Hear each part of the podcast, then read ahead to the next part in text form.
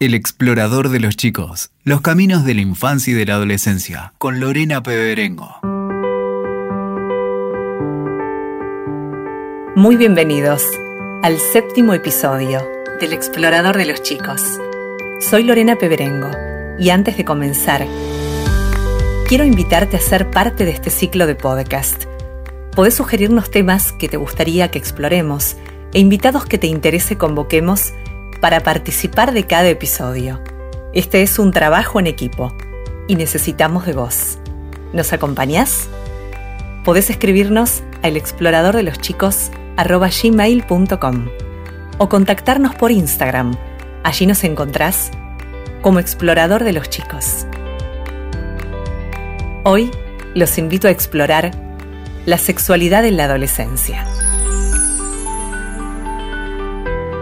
El invitado de este episodio destaca, al referirse a la crianza de los chicos, que no se trata de ser los mejores padres, sino simplemente los padres de nuestros hijos, con nuestras vacilaciones, angustias y temores. Él sugiere más crianza, menos terapia, y se siente convocado por los jóvenes de hoy, de esos raros adolescentes nuevos, como tituló uno de sus libros, vamos a hablar hoy. Históricamente la sexualidad ha sido tema público de debates, de visiones encontradas y diversas tensiones. Y la historia de la educación sexual revela que parte de las polémicas se dispusieron sobre los contenidos, las modalidades de su enseñanza y las orientaciones. Muchas preguntas que formaron parte de distintos debates históricos sobre la formación en sexualidad siguen aún vigentes. ¿A qué edad debe iniciarse su educación, cuáles deben ser sus contenidos y a quién le corresponde impartir ese saber. Pensar la sexualidad de los chicos es explorar cómo nosotros nos descubrimos, aprendimos y empezamos a transitar ese universo. ¿Estamos preparados para acompañar a los chicos en el camino de su sexualidad? ¿Debemos asumir esta tarea o delegarla a la escuela? ¿Es necesario explicarlo todo? ¿Cómo podemos acompañarlos en el camino de una sexualidad responsable y feliz? Te invito a navegar en este episodio en busca de respuestas.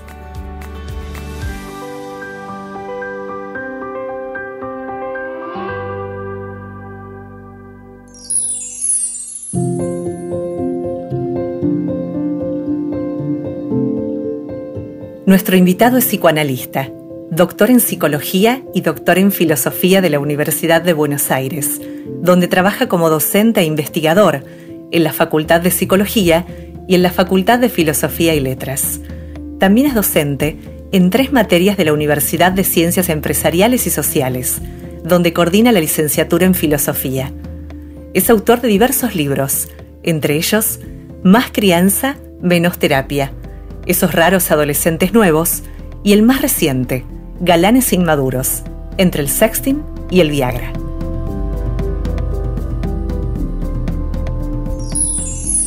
Luciano Lutero, muy bienvenido al Explorador de los Chicos. ¿Qué tal? ¿Cómo te va? Muchísimas gracias por la invitación.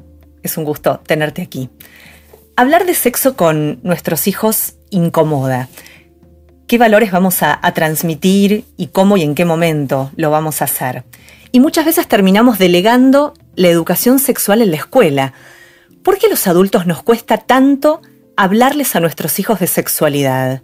Hablar de sexualidad nunca es fácil porque hablamos de algo que nos toca íntimamente.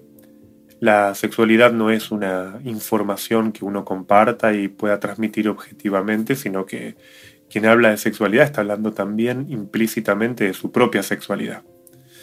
Y estar implicado personalmente en temas tan íntimos toca algunas barreras personales como la vergüenza, el pudor, que, es lo más natural que estén, porque si no estuvieran sería algo quizás hasta, hasta obsceno. Y porque además la, la sexualidad no es algo que a los chicos les interese independientemente de la sexualidad de sus padres. La sexualidad aparece para los niños como un tema de curiosidad en la medida en que quieren saber acerca de sus padres, porque en principio no es que los niños tengan una práctica sexual activa, lo cual no quiere decir que no tengan práctica sexual o haya sexualidad en la infancia, por supuesto, ¿no? Pero digamos, cuando los niños quieren empezar a averiguar acerca de, por ejemplo, cómo es la reproducción humana, no quieren saber eso para reproducirse. Lo que quieren saber es algo de su propia vida y en particular de la de los padres. Quieren saber cómo llegaron ellos al mundo, si fueron deseados, ¿no? Todas preguntas que a veces ni siquiera los padres pueden terminar de responder por completo. Es como cuando eventualmente un sustituto de la pregunta por la sexualidad de un tiempo hasta parte es la pregunta tan común en muchos niños a los padres acerca de por qué se separaron. También es una pregunta por la sexualidad adulta esa. Y ahí cuando los niños le preguntan a los padres, ¿y ustedes por qué vos y mamá se separaron? ¿no? Y ahí los padres muchas veces no sabemos muy bien qué decir porque no tenemos verdaderamente una respuesta para eso. Ahora, si la sexualidad de cada momento evolutivo tiene sus propias características, ¿a qué edad considerás que hay que comenzar a hablar con los chicos de sexualidad? Es una muy buena pregunta esa y, permite distinguir dos cosas que para mí son importantes. Por un lado, ¿no? digamos, hay que poder guiarse primeramente con la pregunta espontánea del niño. ¿no? Es decir, en la medida en que él vaya preguntando, ¿no? este, ir dando algún esbozo de respuesta que siempre va a estar atravesado también esa respuesta por el momento evolutivo en el que esté ese niño. ¿no? Este, por ejemplo, en un primer momento puede ser que los niños pregunten, como dije antes, sobre todo cómo vienen los bebés al mundo, que quieran saber más que nada por el origen, y después, en un segundo momento, quieren saber acerca de los órganos sexuales. Generalmente se suele escalonar de esa forma la pregunta. Lo cual no quita que en principio creo yo que alrededor de los 4 o 5 años ya sí conviene empezar a transmitir una información.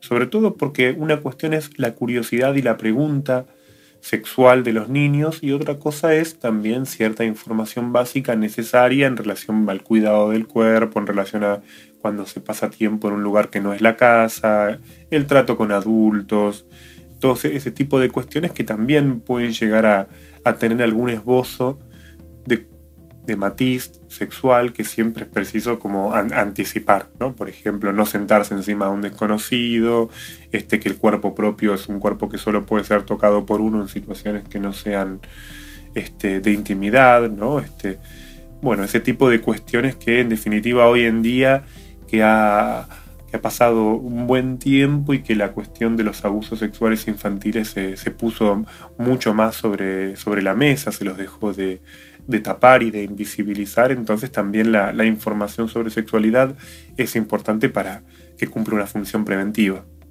La, la, ESI te llevó a ese terreno, educación sexual integral, no abarca ¿no? solamente lo, lo, biológico, no se trata solo de hablar del cuidado del cuerpo y de la salud, sino también de la afectividad, del respeto, pienso, por las diferencias, ¿no? donde el desafío es que a través de esta ley la escuela sea un lugar para todos. De hecho, hay estadísticas que hablan desde que se implementó esta ley, se han detectado casos de, abuso sexual y se ha podido prevenir.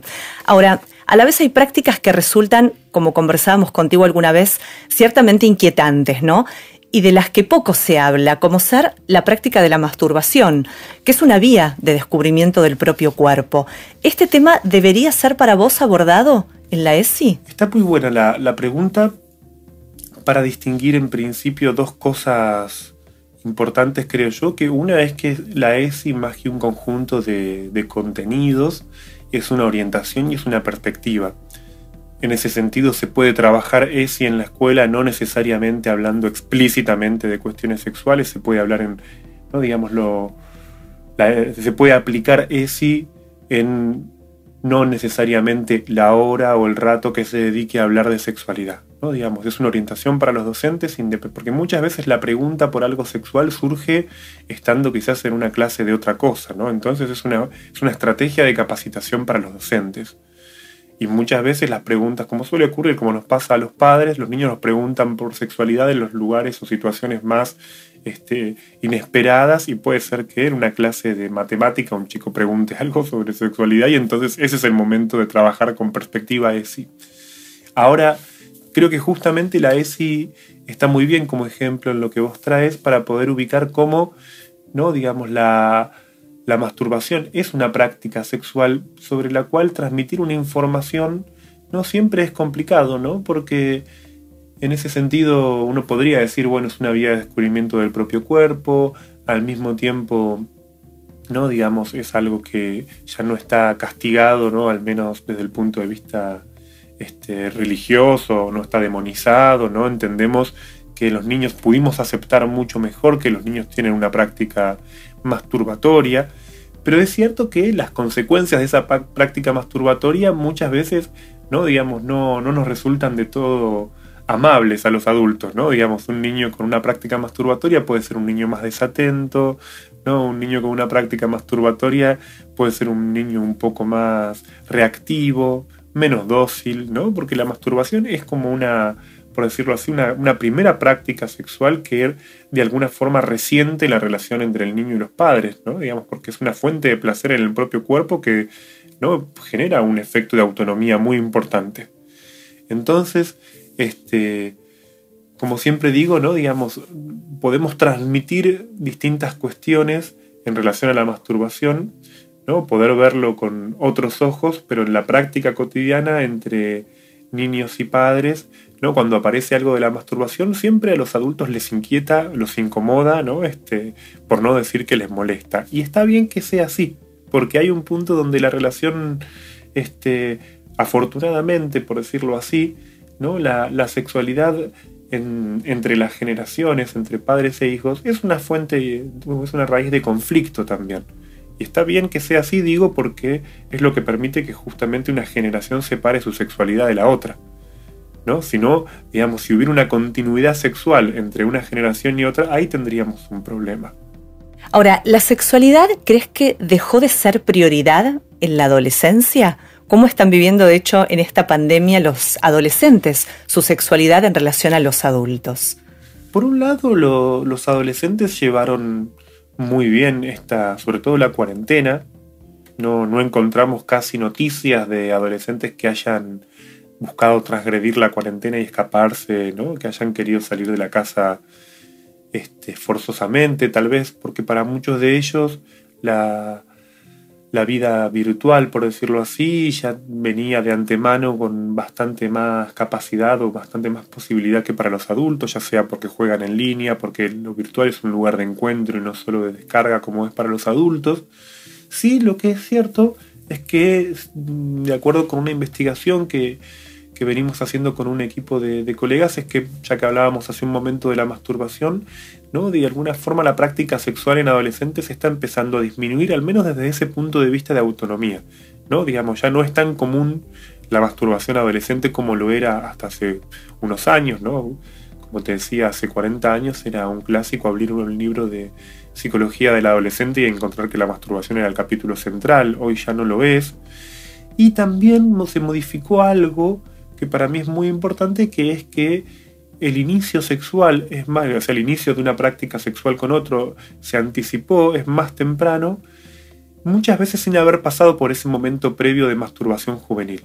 Y eso le imprime a las relaciones sexuales un carácter distinto porque, por decirlo así, es como si ese tiempo de exploración, de conocimiento del propio cuerpo, no, no se llegara a dar del todo. Y las consecuencias de esto son más o menos conocidas, que es que en principio, ¿no? Este, la identidad sexual de los jóvenes es un poco más ambigua, ¿no? El descubrimiento de uno mismo. Yo te diría que hasta hace un tiempo el recorrido que hacía un adolescente era en principio una afirmación de identidad al estilo qué soy para luego ver qué quiero o qué deseo.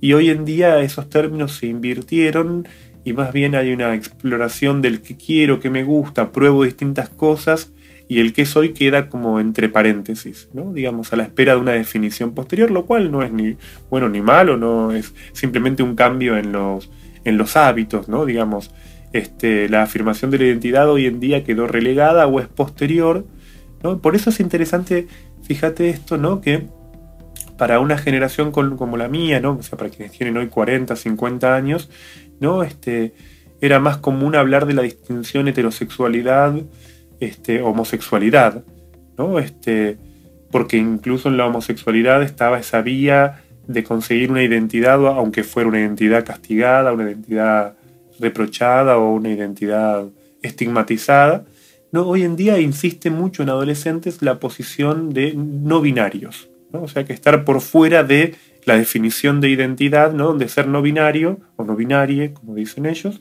¿no? digamos, quiere decir estar justamente no solo por fuera de la distinción heterosexual homosexual, sino también masculino-femenino. O sea, es un paso que es un poco más radical. Y creo yo que se explica por estos cambios de hábitos en relación a, la iniciación sexual. De hecho, en, uno de tus libros pensaba Edipo y violencia, invitas a pensar sobre el deseo, ¿no? Como una forma vacía en Occidente. ¿Qué lugar tiene el deseo hoy? Y lo erótico también. Es una buena observación porque para mí hay una distinción que es importante hacer entre deseo, erotismo y sexualidad. El erotismo es una forma de relación con el mundo mucho más amplia que las conductas efectivamente sexuales. De hecho, la, lectura, el diagnóstico que yo hago de esta situación que estamos viviendo, ¿no? Es que lo, lo sexual se volvió mucho más un lugar de descarga, ¿no? Hay un uso de la sexualidad no necesariamente con fines eróticos, mucho más reactivos, mucho más, por decirlo así, afirmatorios de uno mismo, como, la sexualidad como acto de poder. Un ejemplo clásico de esto es la seducción crónica como una forma de simplemente ver si el otro te responde o no, si el otro está disponible o no, digamos, conseguir algo del otro, pero sin que se produzca una conversación, ¿no? De hecho, muchas de las llamadas aplicaciones del amor muestran ese tipo de funcionamiento, ¿no? Donde se trata solamente de la conquista y no del conocer a alguien, no de que haya lazo, no de proponer un vínculo con el otro que podría llevar a, que surja un encuentro que sea efectivamente erótico, con el, carácter de amplificación que tiene eso de la propia vida. El erotismo siempre, en última instancia, enriquece la vida y por eso es mucho más amplia que una conducta sexual. erotismo puede haber en la relación que uno tenga con el trabajo, con la cocina, ¿no? con sus tareas más habituales. El, el, problema de la sociedad actual es que justamente empobreció mucho la capacidad erótica de las personas como para que puedan sentirse a gusto, por ejemplo, cuando están solas, cuando se sientan a comer, de actividades mínimas de ese erotismo del día a día prácticamente no disfrutamos y por eso se canaliza ese erotismo frustrado en la búsqueda de la práctica sexual en el sentido más posesivo, ¿no? Este, que nos imaginamos y que conocemos. ¿Y cómo se vincula esta realidad que, que aprecias con el amor en los adolescentes? Con esa primera relación, ¿no? Que en nuestra época tal vez fue tan distinta a la que uno percibe ahora. Justamente ahí creo que los adolescentes están dándole una vuelta a este malestar actual, porque para los adolescentes antes que la relación posesiva o eventualmente de pareja, se volvió mucho más importante la amistad. ¿no? Este, los lazos de amistad se volvieron mucho más amplios para ellos y de hecho, justamente muchas veces lo que cuentan es que la, relación con un amigo, con una amiga, ¿no? Quizás eso llevó a un encuentro erótico y sin que necesariamente se les plantee a partir de eso que sea el inicio de una relación o el famoso qué somos que padecíamos quienes teníamos en otra época, ¿no? La situación de por ahí en una si, con un amigo o con una amiga pasaba algo, eso era ya, ¿no? Fin de la amistad al mejor estilo de esta película clásica cuando Harry conoció a Sally o mil películas más, ¿no? Que muestran en definitiva eso, ¿no? Que la frontera entre amistad y vida sexual es muy rígida, ¿no? Este, para los adolescentes eso se volvió un poco más difuso pero creo yo como parte de una, de una ganancia erótica y de una exploración mucho mayor, que a mí me parece que es, que es muy positiva porque en este contexto, ¿no? Digamos, muchas veces a los adolescentes se los tilda de promiscuos o se los tilda, ¿no? Como si no tuvieran límites claros hoy en día. Es posible que no tengan límites claros, es posible que sea un poco más difusa su posición. No creo que sea promiscuidad eso, sino que están redescubriendo un erotismo que para los adultos de hoy en día se volvió muy rígido. Como siempre ocurre, los adolescentes vienen a, reformular algo que fue un límite o fue un problema para la generación anterior. Para nuestra generación, yo creo que llegamos a un punto en que la, el modo en que vivimos la vida sexual terminó siendo un problema. Sobre todo porque mi generación, o sea, quienes tenemos hoy en día 40, 50 años, ¿no? Digamos, a diferencia de la generación de nuestros padres, logramos una ampliación de la vida sexual mucho mayor. ¿No? Esto es, ya no somos la generación de personas que tenían hijos a los 20, a los 30 y pico ya estaban casados y a los 40 empezaban a olvidarse de la vida sexual. Nosotros somos la generación de la vida sexual extendida, de la aparición de, del Viagra, ¿no? Entonces también eh, implica la promesa de una vida sexual permanente. Ahora, volviendo a lo que vos preguntabas, que está buenísimo, efectivamente, por ejemplo, el Viagra consigue la erección, el Viagra consigue la potencia sexual, pero no el deseo. Y ahí es donde me parece que los adolescentes están repensando cuáles son las vías eróticas para volver al deseo, ¿no? En un mundo que se volvió muy, muy sexual, ¿no? Pero muy poco erótico. Ahora, se amplió también, Luciano, al escucharte, me preguntaba, la adolescencia, así como la sexualidad, digo, la dependencia entre padres e hijos, hoy tan sólida, ¿devela que este rango es más amplio que en otros tiempos? Completamente, porque justamente la, ampliación de la vida sexual ¿no? Este, llevó a una especie de, continuo. De hecho, hoy en día se habla ¿no? adolescencia de los 30 años, ¿no? este, tercera adolescencia se dice para hablar de aquellos. Vos fíjate que ¿no? hasta hace un tiempo existían libros de la llamada crisis de los 40, ¿no? que hoy en día desaparecieron esos libros porque se los sigue pensando ¿no? en un contexto que es el de la adolescencia ampliada, ¿no? digamos, son los varones que todavía son como adolescentes o que tienen 30 años ¿no? y todavía quizás viven con sus padres. hay un punto ahí donde este, o viven en una dependencia emocional de sus padres y no viven con sus padres, ¿no? Este, algo muy común en, la práctica del psicoanálisis es todavía escuchar personas de esa edad que, por ejemplo, dicen estuve el fin de semana en mi casa y se refieren a la casa de los papás, o sea que no han armado su propio espacio, ¿no? La, casa es un espacio psíquico propio también, ¿no? Todavía siguen referidos a ese espacio que era el de, el de origen, ¿no? O sea, ahí encontrás un funcionamiento típico de la adolescencia, aunque sean personas más grandes.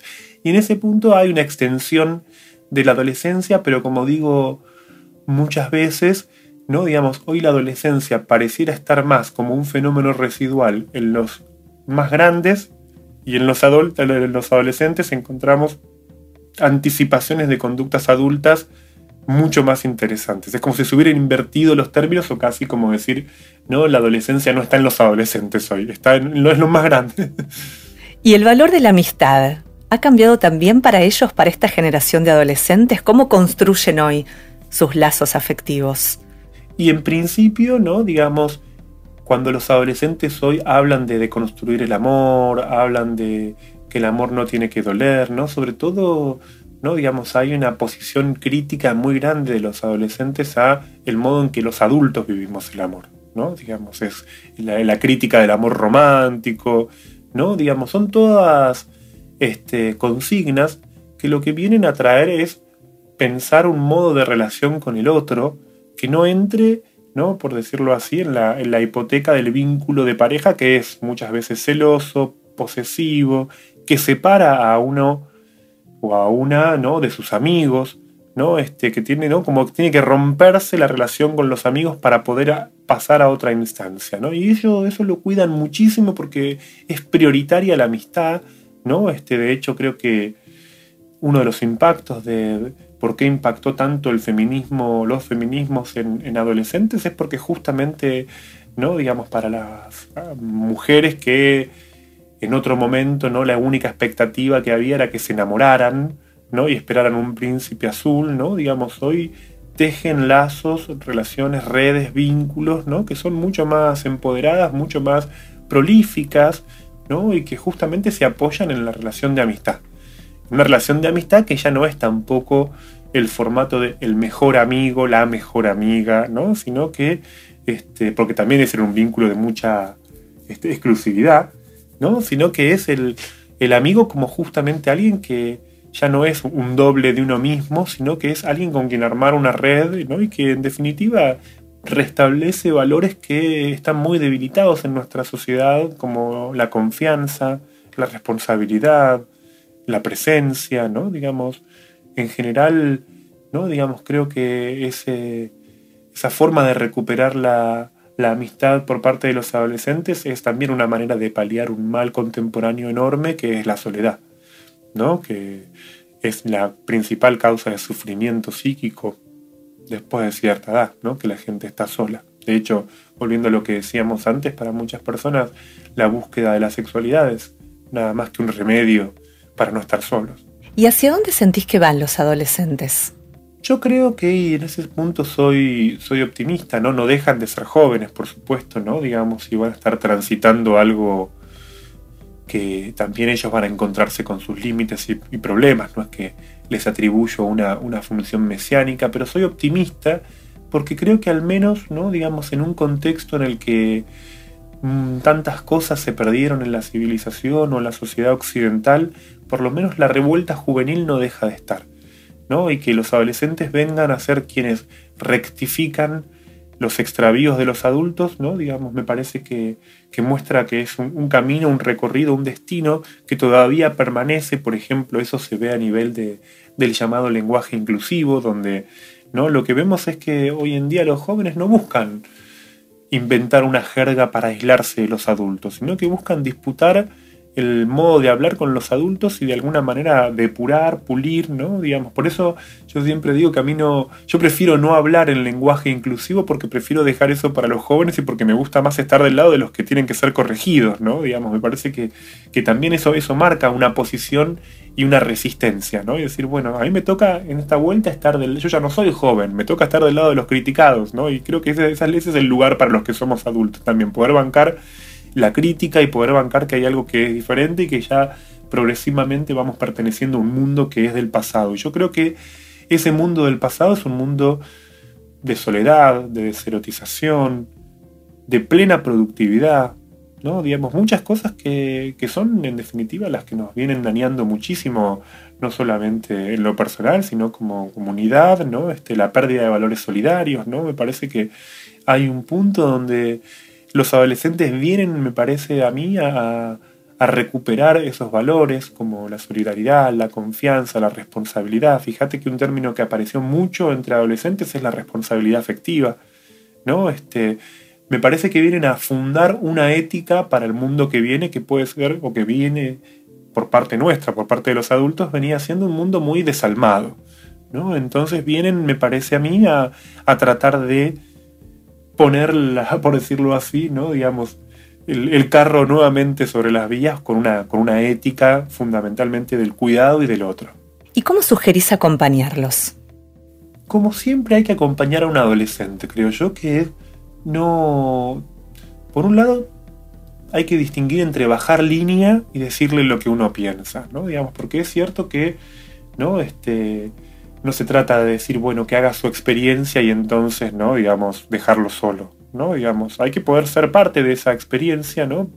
Privarlo de la experiencia nunca, pero y acompañar la experiencia no quiere decir dejarlo solo, sino que es estar ahí para, como interlocutor, ser alguien con quien hablar. Acompañar es ser un interlocutor con un adolescente, porque el tiempo de la crianza ya terminó, ¿no? Este, es cierto que cuando los privamos de la experiencia o nos anticipamos demasiado, ¿no? Digamos, muchas veces lo que hacemos es generar falsas salidas como la transgresión, la reacción. Hay que tener mucho cuidado con eso porque la transgresión es muy, muy nociva en adolescentes, ¿no? Digamos que el adulto y, nuestra generación o nuestro tiempo histórico también generó las mejores condiciones para que un adolescente pueda hablar con su padre, porque ya no hay tanta diferencia a veces, por ejemplo, entre alguien de 18, 19 años y alguien de 40, ¿no? De 45.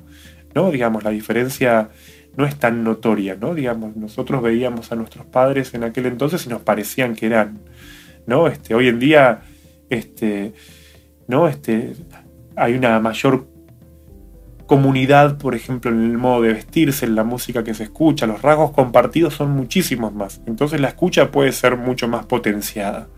Ahora bien, acompañar también significa no caer en la falsa permisividad, ¿no? Este, porque también la relación entre adolescentes y padres, o sea, entre padres e hijos, es importante que conserve su asimetría.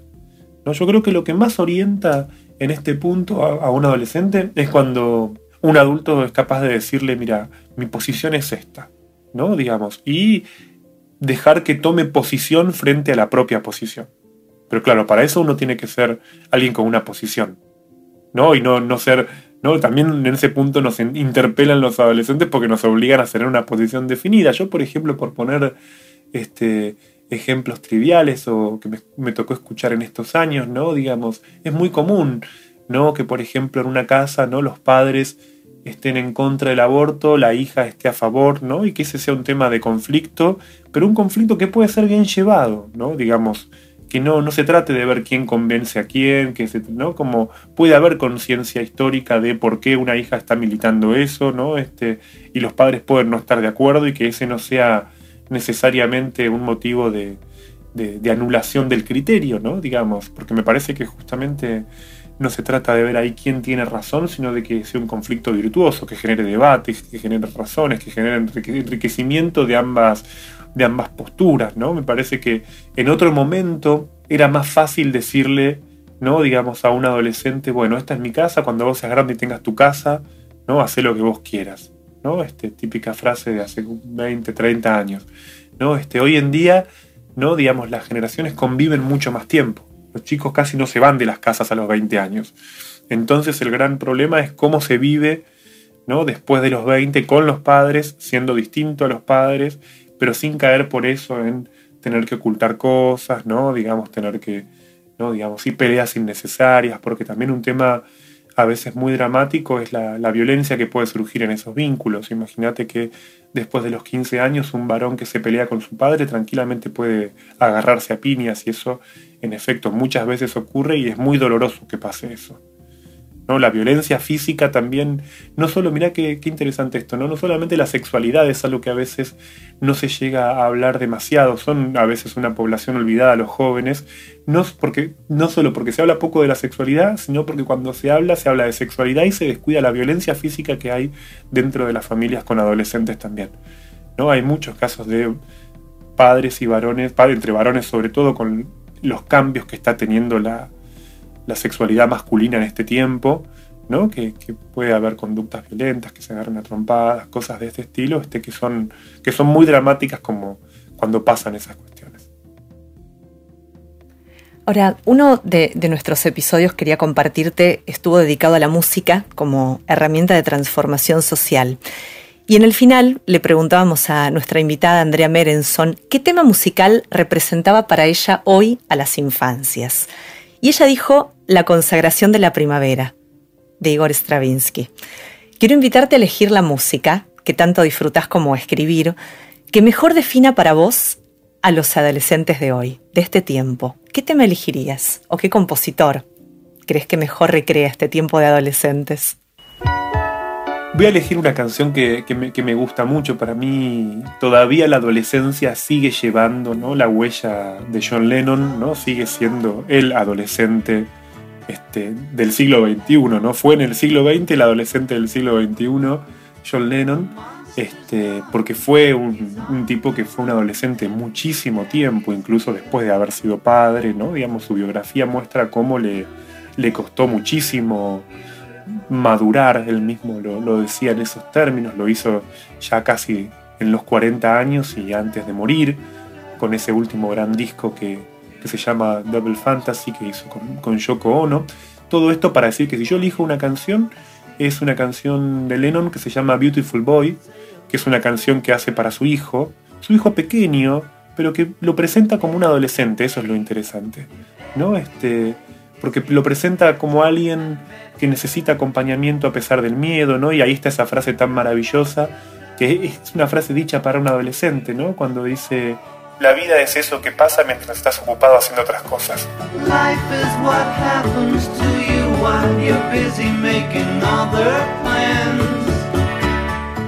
¿No? Digamos que es el gran consejo, ¿no? De que la vida no se nos pase estando ocupados.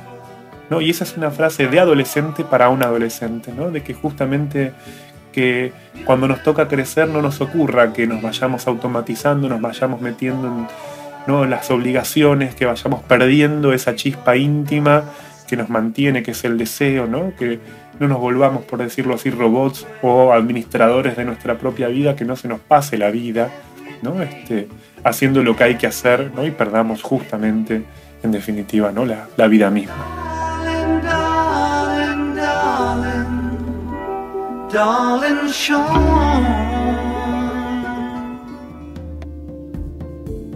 Luciano, ¿qué te enseñan los adolescentes, aquellos que, que observás, con los que dialogas en el consultorio o en charlas que brindas? Me enseñan dos cosas. Por un lado, ¿no? Este, para decirlo de una manera graciosa, ¿no? Que, ya estoy más grande, ¿no? Porque noto la, noto la diferencia generacional y a mí eso me, alegra.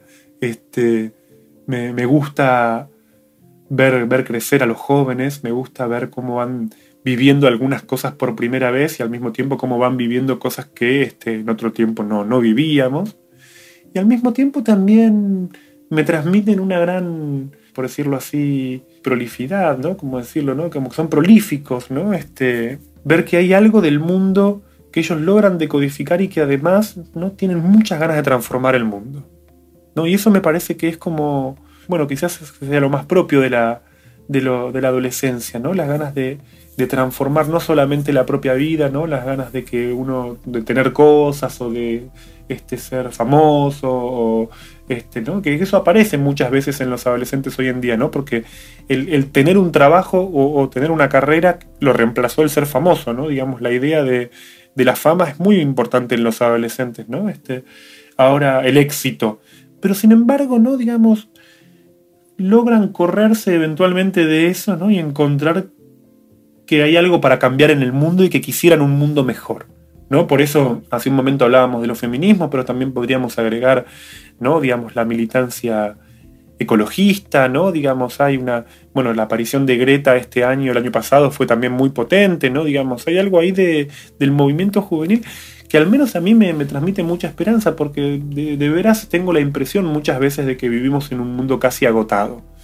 ¿no? Que, de que hay los síntomas de agotamiento. Vos fíjate que nuestro malestar contemporáneo ya ni siquiera es la angustia porque tenemos que tomar decisiones.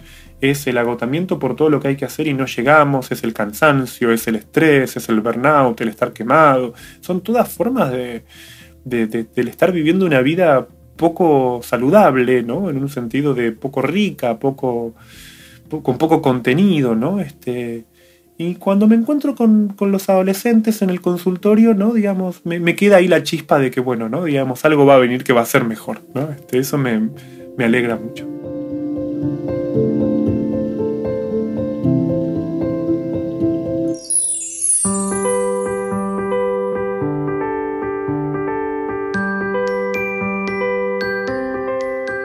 De chico escribía letras de canciones y quería ser músico aquella trama de su vida, está iluminada con el tocadiscos que habitaba la casa de su abuela, la música de Charles Aznavour y los clásicos de la canción francesa.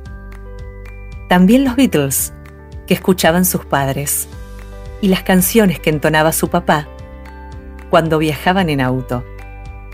Su mamá le enseñó los primeros acordes de guitarra, instrumento que lo acompaña aún hoy.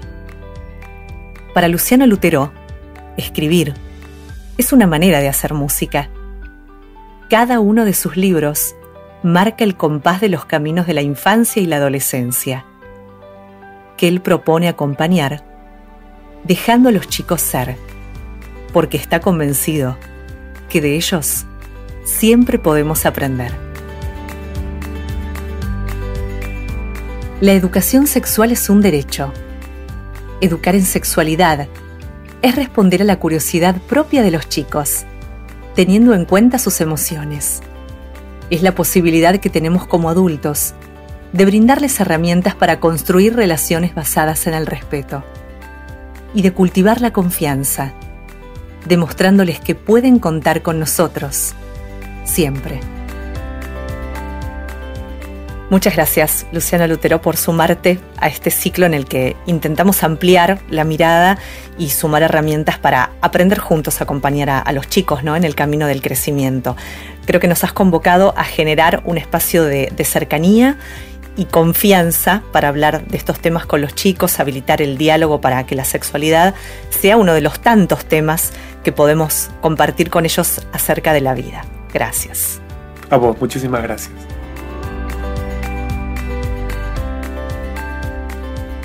Los invitamos a seguir conectados en Instagram. Nos encuentran con el nombre Explorador de los Chicos y también en Instagram en explorador-cultural. No olviden enviarnos los temas que les gustaría que exploremos en próximos episodios. Nos reencontramos muy pronto. Hasta entonces.